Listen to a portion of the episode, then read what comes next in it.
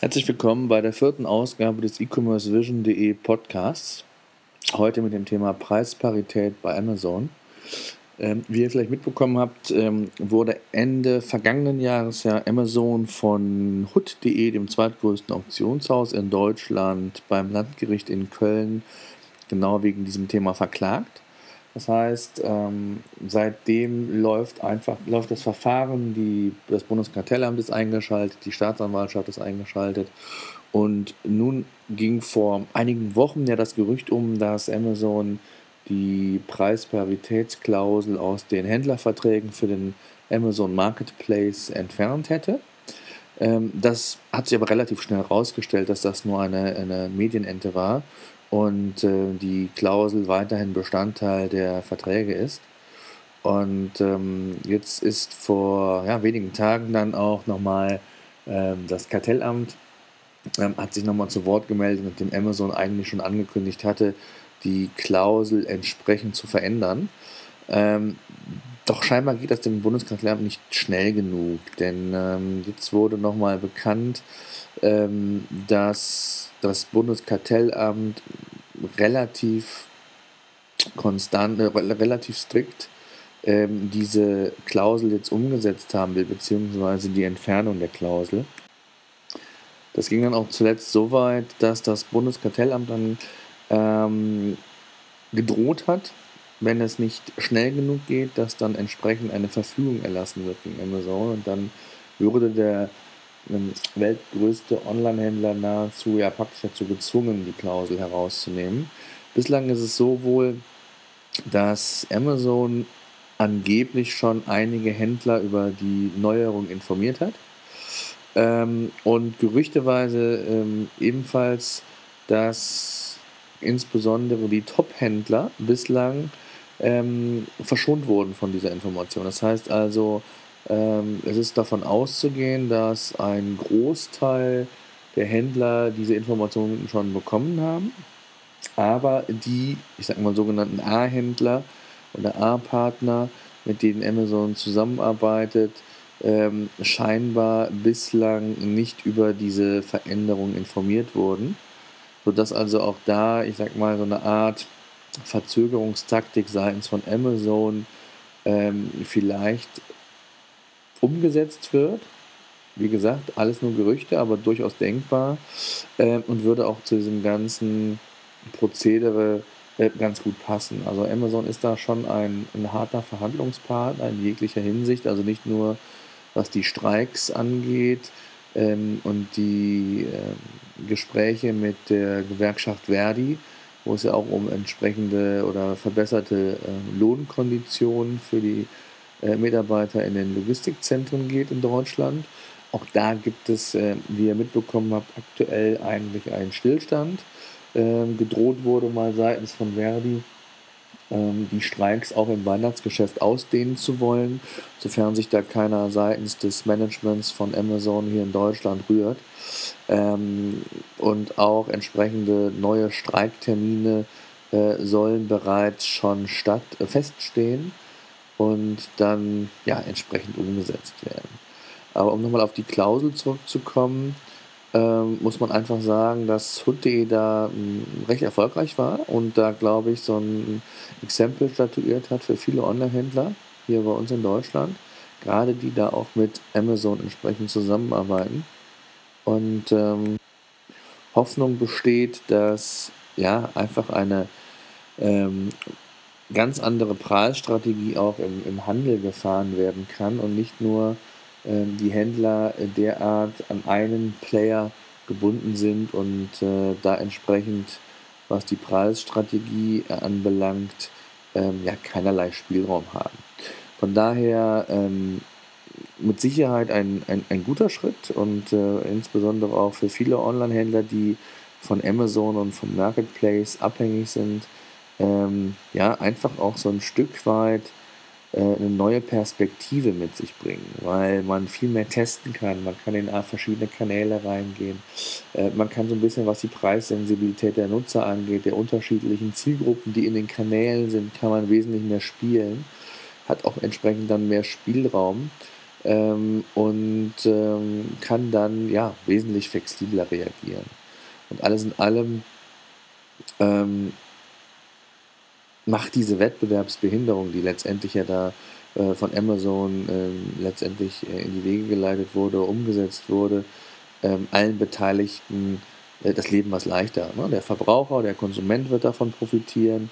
Ähm, nicht nur was die einzelnen Händler oder Händlerkanäle anbelangt, sondern vielleicht auch was Amazon selbst angeht.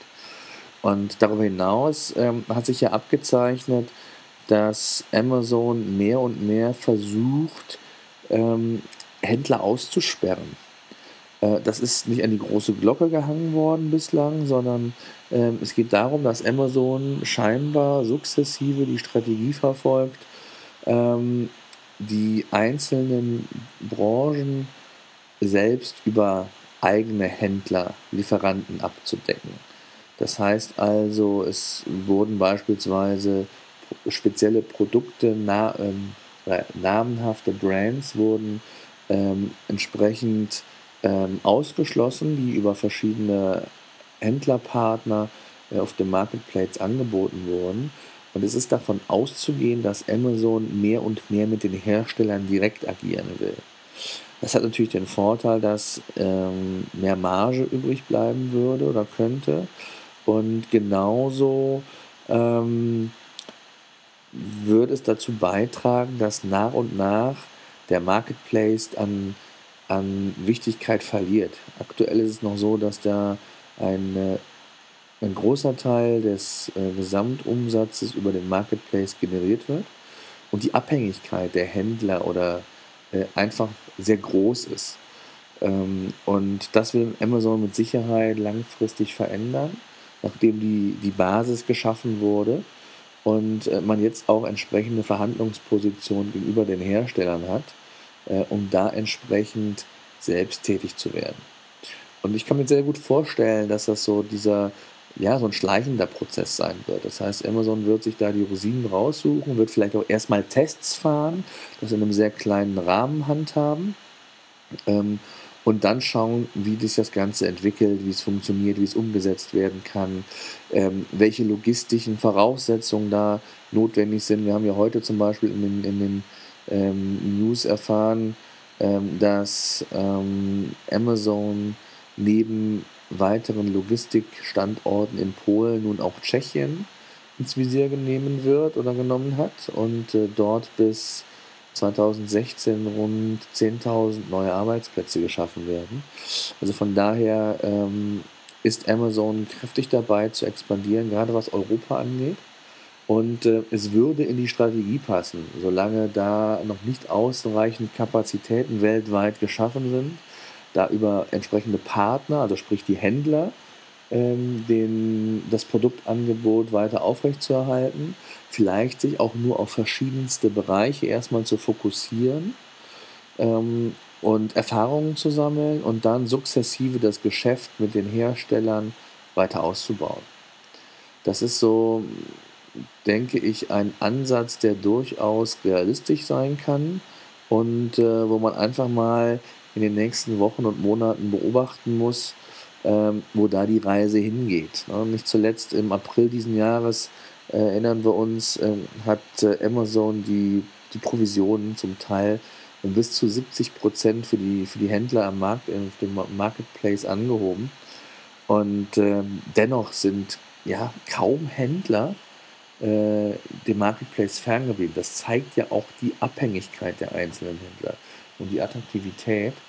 Und von daher ähm, wird da ja eine, eine, eine, ganz große Entwicklung sich, sich, sich ähm, breit treten und äh, vor allen Dingen, es wird spannend zu sehen sein, wie Amazon reagiert. Ob dann wirklich der Fall eintritt, zu sagen, äh, man, man verlässt sich auf die großen Player, die kleinen Händler werden nach und nach in Anführungszeichen ausgetrocknet ähm, und werden vom, vom Marketplace, vom Marketplace ähm, verbannt und ähm, das wird spannend zu sehen sein. In dem Zusammenhang möchte ich auch nochmal auf unser Shop-Gespräch hinweisen. Ähm, ein neues Format, was wir bei E-Commerce Vision anbieten. Ähm, und zwar ein, ja, wie der Name schon sagt, ein Gespräch unter Shop-Betreiber unter, äh, oder unter Online-Händlern. Ähm, das erste Thema unseres Shop-Gespräches wird genau dieser Amazon Marketplace sein. Ähm, hier können wir Erfahrungen austauschen, es können äh, ja, Probleme diskutiert werden, vielleicht auch sogar mal so ein bisschen in die Zukunft gesponnen werden. Äh, wo geht die Reise hin? Was glauben die Händler selber, ähm, was Amazon vorhat und, und, und ähm, was sich da entwickeln wird und tun wird und äh, inwieweit die Händler davon profitieren oder nicht profitieren. Äh, das wird spannend. Also am 24.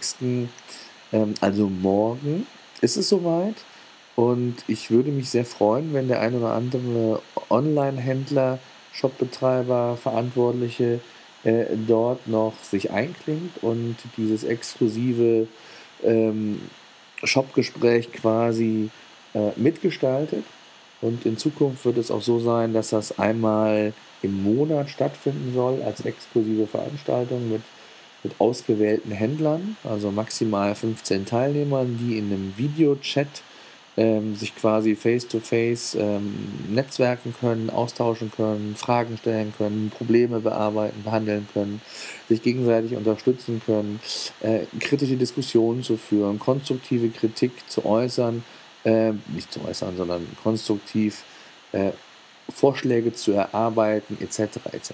Also es gibt da eine ganze Menge Spielraum, wie sich das Format entwickeln könnte. Das wird sich zeigen. Äh, und äh, von daher würde ich mich freuen, wenn wir uns am 24. um 17.30 Uhr sehen können. Anmeldungen könnt ihr euch unter e-commerce-vision.de slash Webinare und dann findet ihr dort in der Auflistung 24. Oktober dann entsprechend die Anmeldemöglichkeit für das Shopgespräch. In diesem Sinne, einen schönen Tag, eine erfolgreiche Restwoche und bis bald.